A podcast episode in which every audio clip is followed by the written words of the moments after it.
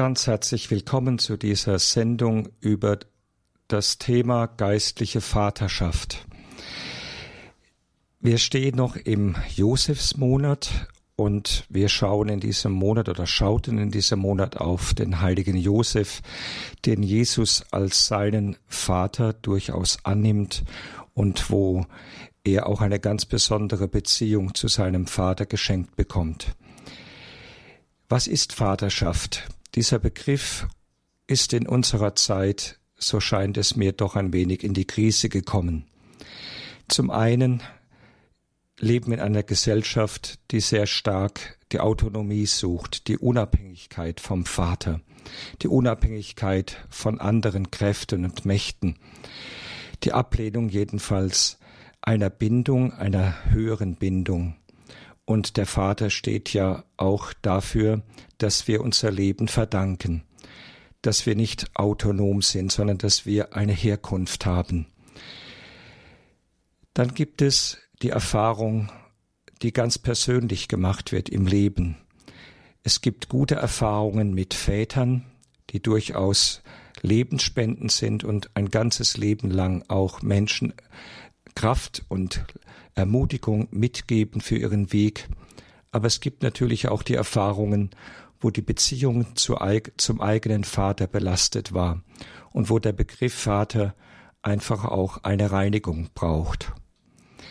Wir kennen den liebevollen Vater, wir kennen den Vater, der zwar formell da ist, aber doch nicht wirklich anwesend im Leben seiner Familie, der durch Beruf und äußere Tätigkeiten vielleicht abwesend ist oder vielleicht sogar auch leiblich abwesend, weil eine Familie zerrüttet ist. Die Kinder dann alle 14 Tage zum Vater gehen und dann wieder zurückkommen. Ganz unterschiedliche Erfahrungen von Vätern und von Vaterschaft sind uns jetzt vor Augen vielleicht auch die Erfahrung einer Vaterschaft, die sehr stark mit Autorität, mit Macht verbunden war, mit Einforderung von Gehorsam, mit Unterwerfung, wo sich ein Mensch nicht wirklich frei entfalten konnte. So ist der Begriff Vater, den wir so gerne auch aus dem Munde Jesu hören, ein Begriff, der auch in unserer menschlichen Erfahrung durchaus ambivalent ist mit sehr positiven Werten besetzt sein kann, aber auch mit Erfahrungen, die Reinigung brauchen, die das Vaterbild ein Stück weit auch beschädigt und verunstaltet haben. Dann machen wir die Erfahrung leider auch in, innerhalb der Kirche, dass Vaterschaft auch beschädigt wurde durch den Missbrauch geistlicher Autorität. Das Vertrauen in geistliche Autorität ist in vielen Menschen erschüttert worden. Und gerade in den letzten Jahren haben wir diese Erfahrung machen müssen, dass grundsätzlich geistliche Autorität zuerst einmal mit Misstrauen begegnet wird. All das sind Belastungen, die wir, wenn wir den Begriff geistliche Vaterschaft gebrauchen, ja gegenwärtig sind und wo man sich fragen muss, ist es noch sinnvoll, von geistlicher Vaterschaft zu sprechen?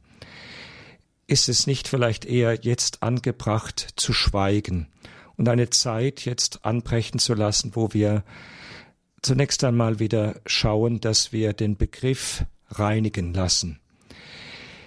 Ein Jesuit unserer Tage hat den Vorschlag gemacht, ganz auf den Begriff Vater innerhalb der Kirche zu verzichten, weil er einfach zu sehr schon beschädigt worden sei auch den Titel Pater nicht mehr zu gebrauchen, weil er belastet sei.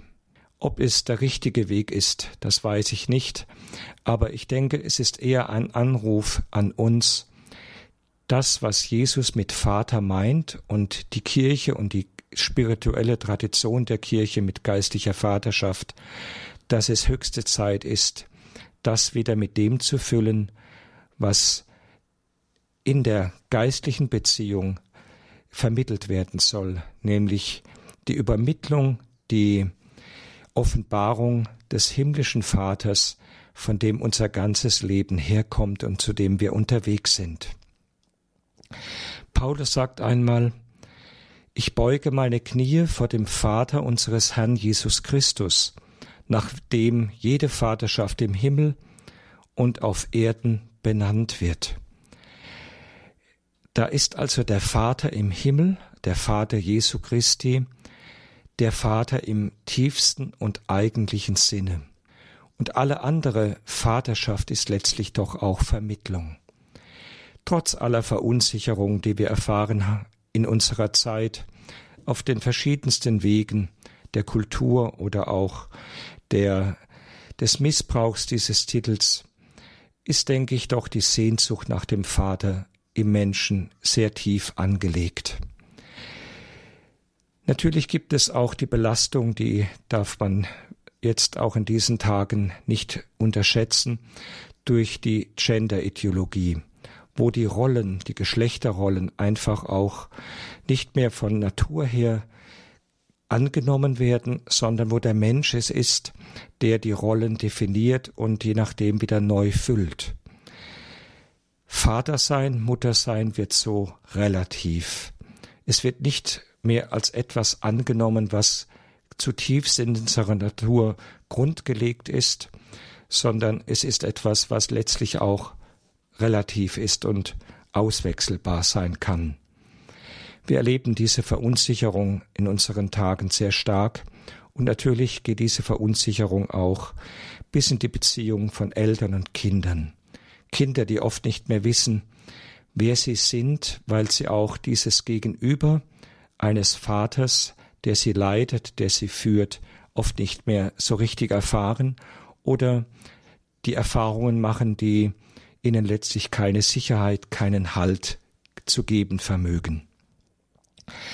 Jetzt ist es, denke ich, schon an der Zeit, dass wir anhand des Evangeliums und der Offenbarung, die Jesus uns schenkt über den Vater, dass wir anhand dieser Offenbarung aus der Heiligen Schrift, aus dem Leben Jesu nochmal neu hinschauen lernen.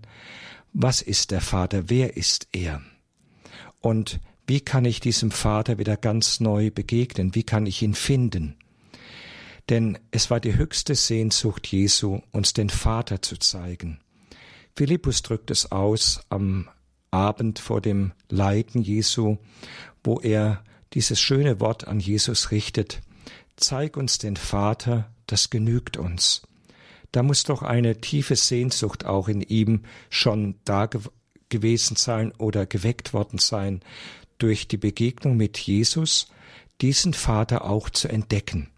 Oder denken wir an das Vaterunser, wo die Jünger Jesus bitten, dass er sie doch beten lehren möge, und wo sie spüren, dass seine Beziehung zu Gott eine ganz andere ist als die, die sie bislang kennen. Wie können wir in diese Beziehung zum Vater eintreten? Zunächst einmal denke ich, ist es wichtig, dass wir unsere eigenen Erfahrungen, unser eigenes Vaterbild mal anschauen und dass wir fragen, was ist in meinem Herzen, was ist in meinen Erinnerungen, wenn ich dieses Wort Vater höre? Da dürfen Sie sich gerne auch den Vater vorstellen, mit dem Sie groß geworden sind, oder wenn er gefehlt hat, ja, was Ihnen ja gefehlt hat, was Ihnen gemangelt hat, was Sie sich gewünscht hätten. Schauen Sie mal zunächst, das ist meine Einladung jetzt bei einigen Takten von Musik, nach dem eigenen Vaterbild, das in Ihnen Wurzel gefasst hat. Ob dieses Bild Sie anregt, ob es ihnen schöne Erinnerungen weckt, wo sie sagen, da denke ich gerne daran zurück, oder ob dieses Vaterbild eher etwas ist, wo sie sagen, da brauche ich nochmal andere Erfahrungen. Das, was da in mir grundgelegt wurde, das ist nicht etwas, was mich auch ermutigt hat, das mir sogar Belastung geworden ist. Schauen wir auf diesen Vater, der in uns ja Gestalt gewonnen hat auf dieses Bild und gehen wir dann im nächsten Schritt zu dem Vater, wie Jesus ihn uns vorstellt, um auch vielleicht, wo es notwendig ist, unsere eigenen Vaterbilder und Vaterbeziehungen nochmal neu ordnen zu können und reinigen zu lassen. Hören wir dazu jetzt einige Takte Instrumentalmusik.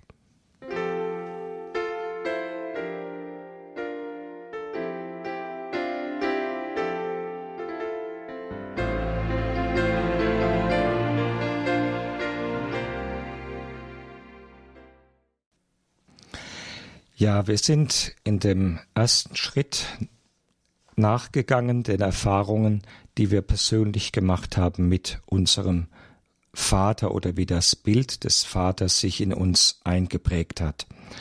Schauen wir jetzt in einem zweiten Schritt auf den Vater in der Verkündigung Jesu, denn bei geistlicher Vaterschaft geht es ja letztlich darum, diesen Vater Jesu Christi durchscheinen, transparent werden zu lassen in unserem Tun, in der Bekleidung von Menschen oder in dem Dasein für Menschen, die Gott uns anvertraut. Zunächst einmal ist die Beziehung Jesu zu seinem Vater eine einmalige Beziehung. Jesus macht immer eine kleine Unterscheidung. Er spricht nicht einfach von unserem Vater, wenn er die Jünger beten lehrt. Oder er spricht auch bei der Auferstehung nicht davon, dass er zu dem gemeinsamen Vater jetzt aufbricht, sondern er sagt, ich gehe zu meinem Vater und zu eurem Vater, zu meinem Gott und zu eurem Gott. Das macht schon deutlich, dass seine Beziehung eine unverwechselbare und einmalige ist, die wir so nicht von Natur aus haben, die aber Jesus von Ewigkeit her lebt. Er kommt ganz aus dem Vater und er benutzt auch dieses Wort Vater als das in die menschliche Sprache zu übersetzende Verhältnis, wie er zu seinem Vater, zum Vater im Himmel lebt, weil er sein Ursprung ist und dass er sich als Sohn des Vaters auch ganz ihm wieder zurückschenkt. Diese Beziehung ist eine Beziehung von Ursprung und von Abstammung, also von Zeugung, wie die Kirche es sagt. Der Sohn geht aus dem Vater hervor. Und dennoch sind sie vom Wesen her in der Gottheit eins. Wir schauen auf das Leben Jesu und wir sehen, wie er vom Vater spricht, wenn die Eltern Jesu ihn suchen. Wusstet ihr nicht, dass ich im Hause meines Vaters sein muss? Oder wenn er zum Vater betet auf Gethsemane, wo er dann sagt, Vater, nicht mein Wille, sondern dein Wille soll geschehen. Das sind so ganz persönliche, ja, intime Beziehungen, in denen uns das Evangelium Anteil nehmen lässt an der Beziehung Jesu zum Vater, wo wir gleichsam ehrfürchtig dastehen und eintreten in dieses ganz persönliche Gespräch Jesu mit seinem himmlischen Vater. Und wir spüren, dass dieses Verhältnis ganz frei ist, ganz liebevoll, ganz im Gehorsam, aber auch ganz voller Einheit. Da gibt's keine Unterschiede. Da ist etwas, was völlig versöhnt und völlig eins ist zwischen ihm und dem Vater und was wir nur in dieser Tiefe ahnen können, was sich dahinter verbirgt. Jesus benutzt für uns Menschen deshalb auch viele Bilder und Gleichnisse, in denen wir uns dieses Verhältnis noch einmal auf ganz menschliche Weise übersetzen lassen können. Denken wir nur an dieses schöne Gleichnis vom barmherzigen Vater im Lukas-Evangelium.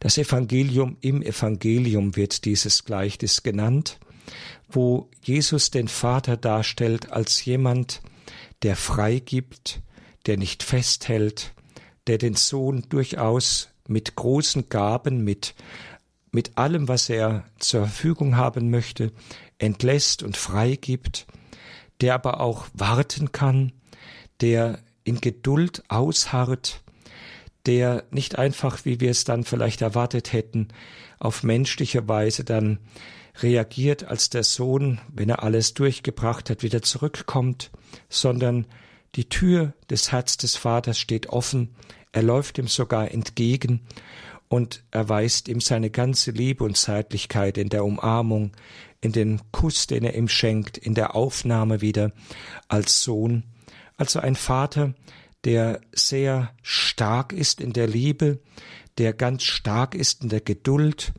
der aber auch stark ist in dem, wie er Freiheit ermöglicht. Denken wir an die vielen Beispiele, die Jesus benutzt, wenn er ja auf das Beispiel der Familien schaut, denen er begegnet. Ist unter euch ein Vater, der seinem Kind einen Stein gibt, wenn er um Brot gebeten wird? Also dieses Bild, die Begegnung mit Vätern, ist im Leben Jesu immer gegenwärtig und es ist seine Sehnsucht, uns diesen Vater im Himmel deutlich zu machen, ihn zu zeigen und uns Menschen an dieser einmaligen Beziehung des Sohnes zum Vater Anteil zu geben.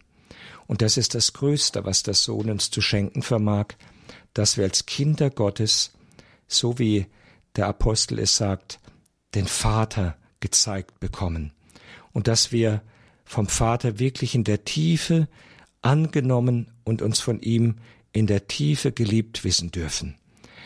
Ich glaube, erst auf diesem Hintergrund kann man verstehen, was so oft auch ja zu Missverständnissen führt, wenn Jesus in der Bergpredigt sagt, ihr sollt niemand auf Erden Vater nennen, denn nur einer ist euer Vater, der im Himmel. Oder es sollt niemand auf Erden Meister nennen, sondern nur einer ist euer Meister, Jesus, ihr untereinander seid Brüder. Aber dieses Verbot, überhaupt einen auf Erden Vater zu nennen, kann man eigentlich nur nachvollziehen, wenn man weiß, es geht ihm darum, dass wir Menschen in der Tiefe wirklich uns ganz und gar in diese neue Familie der Gotteskinder hineingeben und dass wir bereit sind, auch alles an zweite Stelle zu setzen, was uns in dieser tiefen Bindung an den himmlischen Vater irgendwo noch im Weg stehen könnte. Das heißt aber nicht, dass Jesus, das muss man schon dazu sagen, es ablehnt, dass wir Menschen auch Vater nennen dürfen. Er sagt ja selber Vater. Und er wehrt sich nicht, wenn Maria und Josef sagen, dein Vater und ich haben dich gesucht. Und wir kennen in der ganzen Bibel, auch bei Paulus, durchaus dieses Vatersein, wo er sogar davon spricht, dass er Vater wird, geistliche Vaterschaft ausübt. Ich möchte nur mal, dass wir das auch richtig einordnen können, bei Paulus zwei, drei Stellen herausnehmen aus den Briefen, wo er von der Vaterschaft spricht.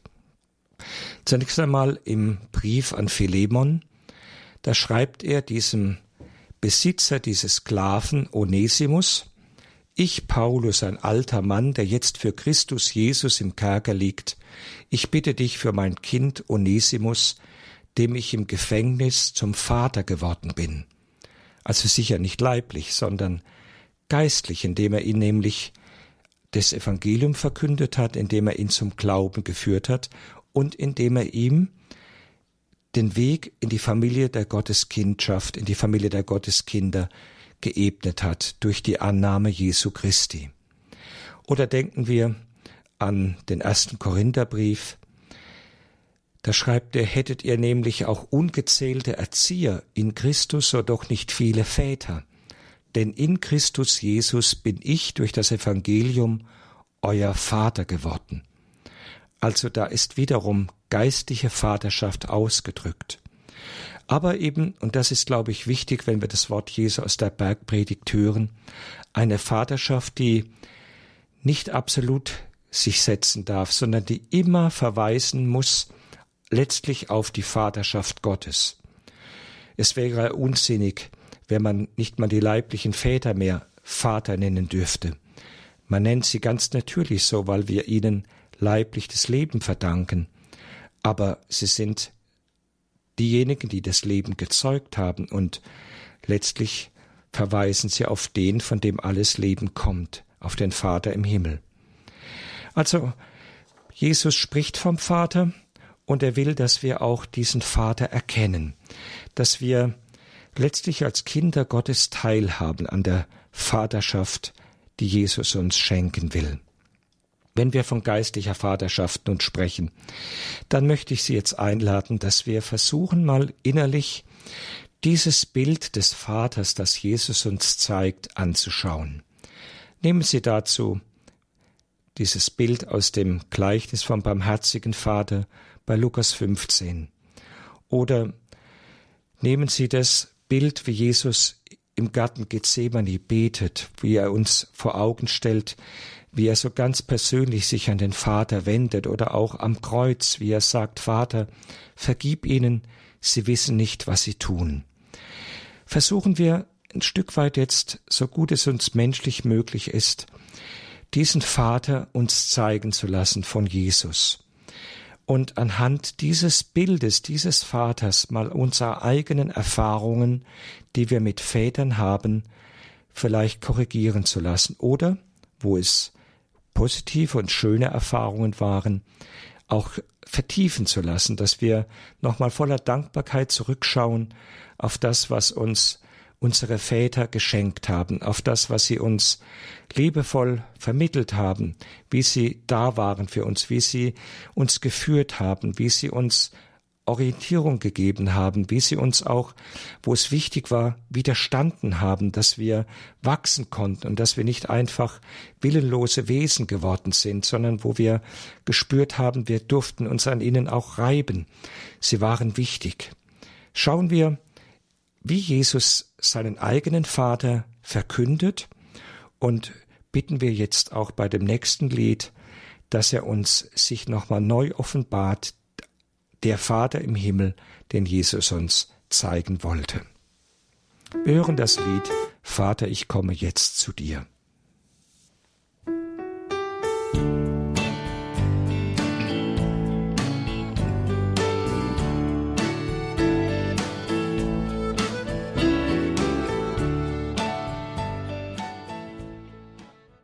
Ja, wir denken vielleicht ganz schnell, Jesus war ja der Sohn des himmlischen Vaters und dann ist die Rolle eines irdischen Vaters, der ihm geschenkt wird, vielleicht doch sehr äußerlich. In diesem zu Ende gehenden Josefsmonat möchte ich diese Ansicht versuchen, doch ein wenig zu korrigieren. Josef war nicht nur vom Gesetz der Vater Jesu, er war nicht nur da, um zu schützen, was Gott jetzt wachsen lassen wollte. Er war nicht nur außen, sondern ich glaube, dass wenn Gott Jesus jemanden schenkt, der ihm Vater sein soll, auch wenn er es leiblich nicht ist, dass er dann ganze Sachen macht. Ich gehe davon aus, dass Josef derjenige war, der durch sein ganzes Wesen, durch seine ganze Art von Gott so geformt wurde, dass er in einer ganz wunderbaren Weise die Brücke zu dem himmlischen Vater für Jesus sein durfte und sein konnte. Und das war er auf ganz unterschiedliche Weise. Im Horchen auf Gott, in der Bereitschaft, Gott in seinem Leben Raum zu geben. Er hat sich nicht absolut gesetzt, selbst da, wo er den Auftrag erkannte, den Gott ihm gab und wo er ihn angenommen hat, da ist er eigentlich in einer ganz tiefen Weise für mich Vater gewesen, denn er hat immer Raum gelassen dem Größeren.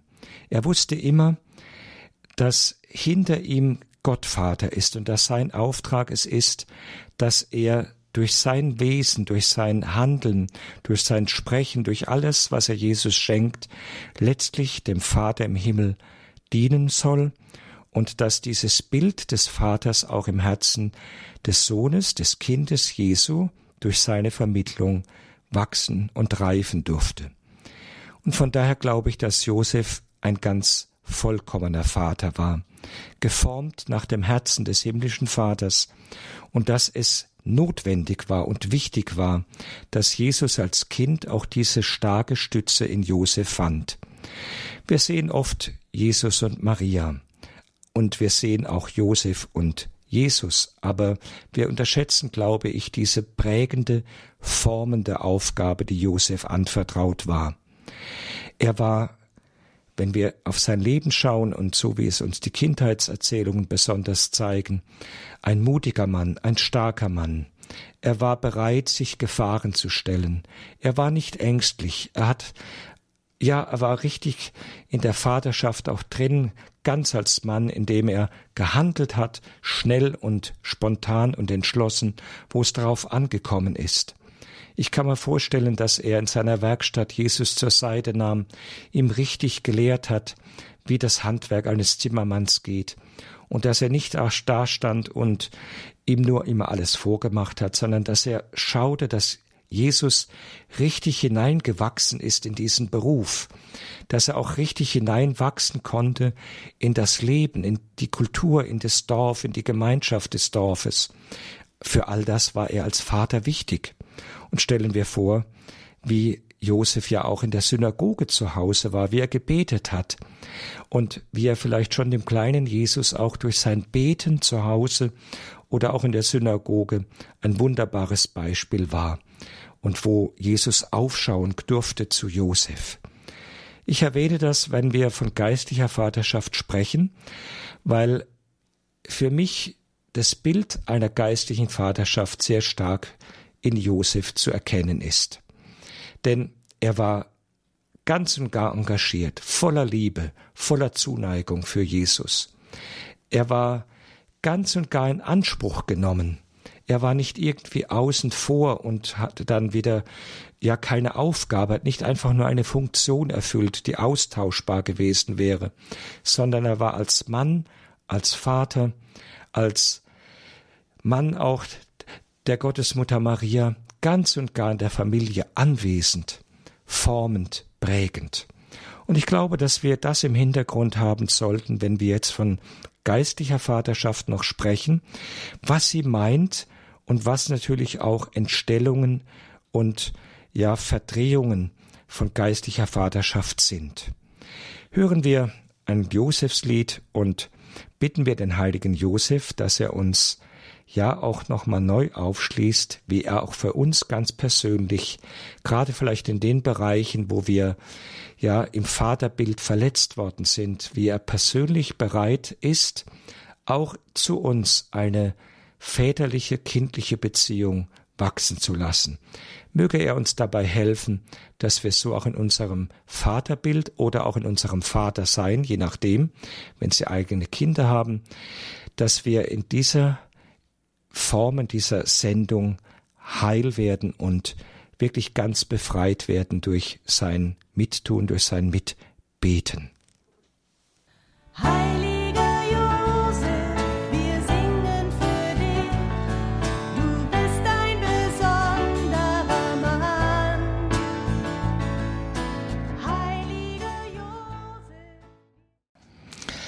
Der heilige Josef als Vorbild geistlicher Vaterschaft.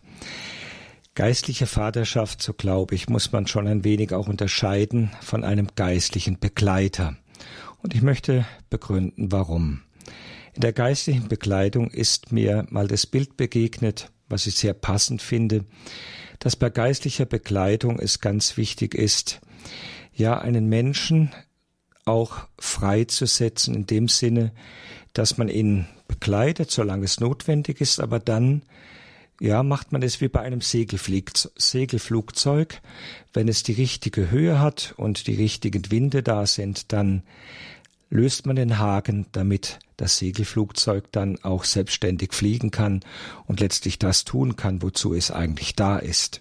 Und es wäre fatal, wenn das Flugzeug, was dieses kleine Segelflugzeug in die Höhe zieht, wenn es den Haken nicht lösen würde, das würde alles verhindern und alles zunichte machen. Aber Vaterschaft ist mehr als nur Befreiung zu dem Eigentlichen. Es ist es auch, aber wenn ich auf Paulus schaue, wie er vom Vater spricht, wenn ich auf das Bild von Josef schaue, dann glaube ich, dass da viel mehr noch unser Herz, unser ganzes Leben, unser ganzes Glauben, alles, was wir sind, ja eine Rolle spielt und bei der Vaterschaft auch mitgegeben wird.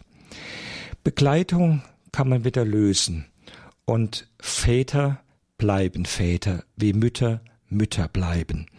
Und ich glaube, das ist etwas, was bei der Vaterschaft auch das Besondere ist, die besondere Gabe, wenn Menschen wirklich diese Vaterschaft ausüben, dass sie sie nicht nur für eine Zeit ausüben, sondern dass die geistlichen Kinder, wenn sie sie wirklich gelebt haben, diese Vaterschaft, eigentlich ihnen immer anvertraut bleiben, auch wenn sie da mal ihre eigenen Wege gefunden haben, aber es bleibt immer die Aufgabe, diese Wege der Kinder im Gebet zu begleiten, dass sie weiterhin auch ihren Weg zu Gott, dem himmlischen Vater, finden können. Etwas, was auch noch Ergänzung braucht und was ich auch im Leben des Paulus und auch in meinem eigenen Weg durchaus sehe. Paulus spricht vom Vatersein, wenn er die Verkündigung des Evangeliums meint, die Übergabe des christlichen Lebens, des Glaubens, aber er spricht auch gerne, wenigstens an zwei Stellen sehr ausdrücklich von dem Muttersein. Und er vergleicht auch seine Sendung für die Gemeinde mit der Mutterschaft. Denken wir nur mal an eine Formulierung im Thessalonicher Brief.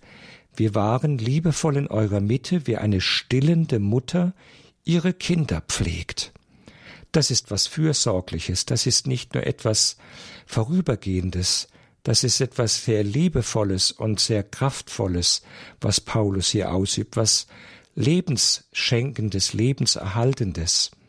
Oder denken wir an den Galaterbrief, das schreibt er einmal, meine Kinder. Und das ist übrigens auch ein Wort, was der Apostel Johannes ja auch gerne verwendet in seinen Briefen. Meine Kinder, um die ich noch einmal Geburtswehen leide, bis Christus in euch Gestalt gewinnt. Ja, also da kann man doch spüren, dass in diesem Mann Paulus etwas ja weiter lebt und weiter gegeben wird in seinem Dienst als Apostel, was dem Muttersein ganz nahe steht, wo er leidet, bis Christus in den Menschen Gestalt gewinnt. Und ich glaube, es braucht eben beide äh, beide Sendungen, so wie es im Leben Jesu die Sendung des Josef brauchte und die Sendung seiner Mutter, so müsste eigentlich in der geistlichen Begleitung oder in der geistlichen Vaterschaft oder Mutterschaft immer beides irgendwie gegenwärtig sein, am Ideal, im Idealfall. Dieses fordernde, schützende, dieses formende, aber auch dieses bergende, dieses Vertrauen, also so diese beiden Sendungen, die im Vatersein, im Muttersein eigentlich angelegt sind, müsste auf eine geistliche Weise genauso gelebt und geschenkt werden, wenn geistliche Begleitung in dieser Form von Vaterschaft, von geistlicher Mutterschaft gelebt wird. Wenn ich so auf meinen eigenen Weg schaue, da war vielleicht das Bild des Vaters nicht immer so ganz ideal, aber es ist gut geworden. Und ich denke, es hat manche Heilung, manche Korrektur auch gebraucht im späteren Weg. Aber ich spüre auch, dass für mich als Priester, als Pater, wenn ich den Menschen begegne, eben beides immer wichtig ist. Dieses Fordern, dieses Führen, aber auch dieses Annehmen, dieses Zuhören, dieses Bergen der Menschen, die kommen, sie begleiten im Gebet, sie mitzutragen. Und ich denke, es ist vielleicht auch eine Frage des Alters, dass man da ein Stück weit hineinwächst, aber es ist auch eine Frage, ob wir das selbst erfahren haben. Und ich selber merke, dass mir auch die Beziehung zu meiner geistlichen Mutter sehr viel geholfen hat, nochmal mich als Kind Gottes anzunehmen, den himmlischen Vater nochmal ganz neu zu finden, ja auch manches zu heilen und zu korrigieren, was in dieser Beziehung zu ihm irgendwo verstellt war, aber auch das Bild der Mutter, dieses Bergende, ja auch anzunehmen und auch Menschen weiterzuschenken. Und ich merke, dass es eben im Idealfall beides braucht.